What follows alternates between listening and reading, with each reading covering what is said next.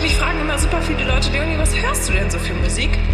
Musik, Musik, Musik. Hallo und guten Tag, mein Name ist Sandro und der liebe Norbert hat mich nach fünf Gründen gefragt, warum ich Metalcore, Hardcore so toll finde. Punkt 1. Ähm, alles, was unter Metalcore läuft, ist viel. es läuft viel unter den Bannern von Metalcore.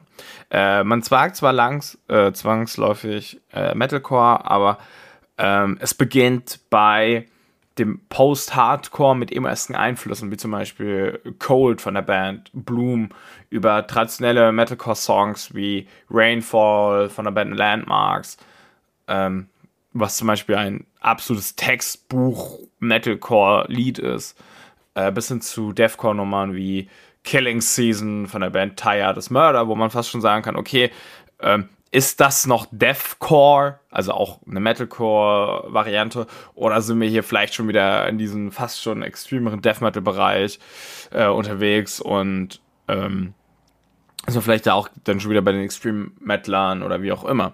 Also, ne, man, man holt quasi alle ab, also vom Emo-Kit bis zum äh, Extreme Metaler.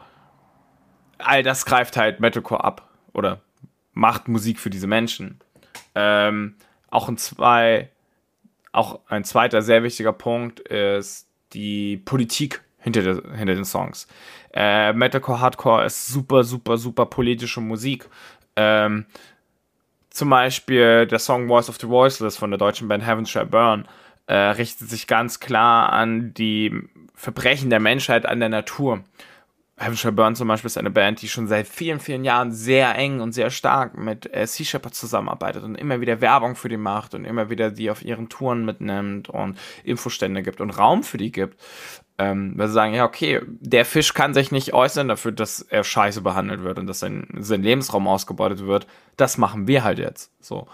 Ähm, oder ein Song wie More of Us Than Them äh, von Stick to Your Guns, was sich ganz klar an die Lower- und Middle-Class-People richtet, der sagt, ey Leute, ihr seid zahlenmäßig mehr als die Leute, die da oben sitzen, die euch mit ihrem Geld regieren, die über eure Köpfe hinweg entscheiden, die euch auch gegebenenfalls, ja, in noch größere Armut und noch größere Not stürzen, als ihr es jetzt schon seid. Und wisst ihr was? Ihr seid mehr als die. Lehnt euch gegen die auf lasst euch nicht alles gefallen. Auch in diesen, diesen selben Vibe hat zum Beispiel auch First World Problem Child von der Band Stray from the Path. Ähm, man kann also sagen, dass politisch gesehen diese Musikrichtung super Empowerment, also super Empowerment ist. Ähm, ich persönlich muss auch sagen, dass mich persönlich diese Musik auch politisch sehr stark geformt hat in den letzten Jahren. Ich war vorher immer sehr, sehr unpolitisch unterwegs, aber mittlerweile habe ich eine sehr starke politische Meinung, was auch unter anderem von dieser Musik herkommt, weil es da halt viele Themengebiete gibt, mit denen ich mich einfach identifizieren kann.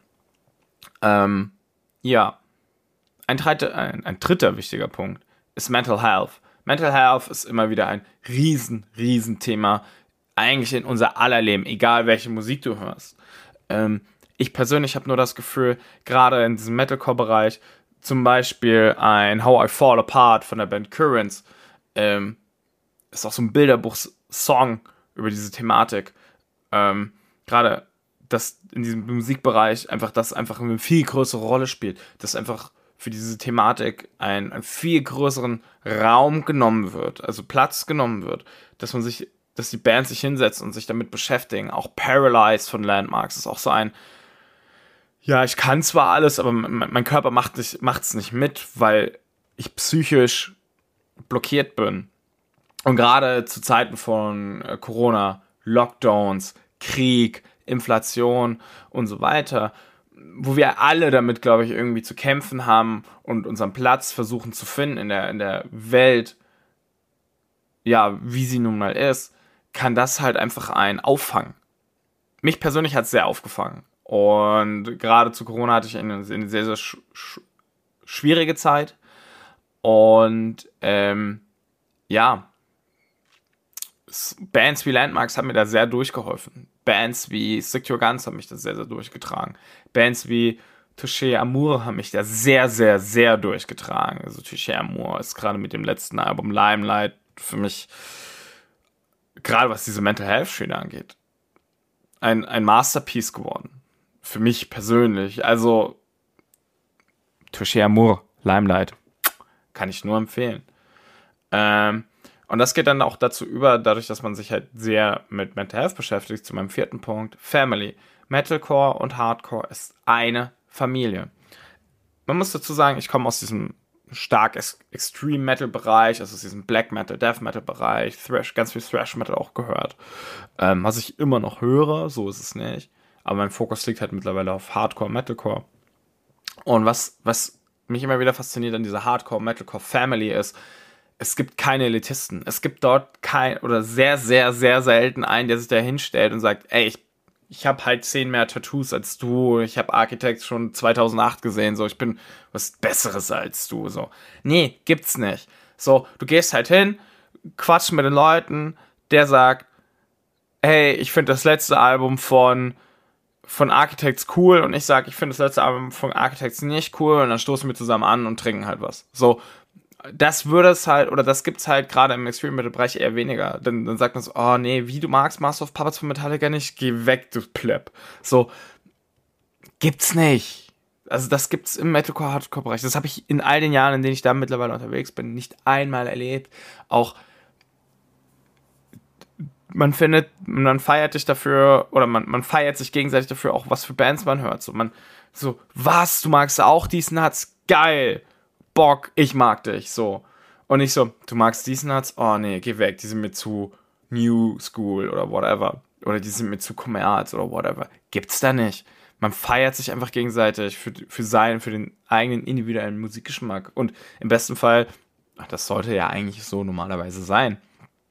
Ähm, man teilt sich dann über die Musik aus, man, man, man zeigt sich gegenseitig Bands, Songs, wie auch immer. Man lernt so neue Leute kennen und so auch neue, neue Musik kennen. Und einfach dieser ganze Austausch ist halt viel offener, viel, viel freundlicher. Man kommt relativ schnell mit Menschen in Kontakt, man findet schnell eine Grundlage, man, man Deep Talk kommt dann auch ganz, ganz schnell mit rein. Es ist wundervoll, man fühlt sich einfach aufgehoben. Und der fünfte Punkt ist einfach die Energie auf Live-Konzerten.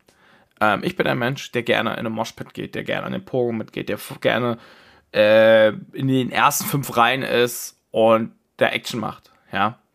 Und die Band feiert. Ich bin keiner, der sich hinten hinstellt und sagt, ja, war, war nett. So, ich, es gibt solche und solche Menschen und jeder hat da seinen Platz natürlich. Ähm, aber für mich persönlich als jemand, der sehr gerne dann in der Menge badet und da auch ne, Moshpits, Pogo, wie auch, wie auch immer, sehr aktiv und sehr viel unterwegs ist, die Energie auf diesen Konzerten ist für mich unvergleichbar.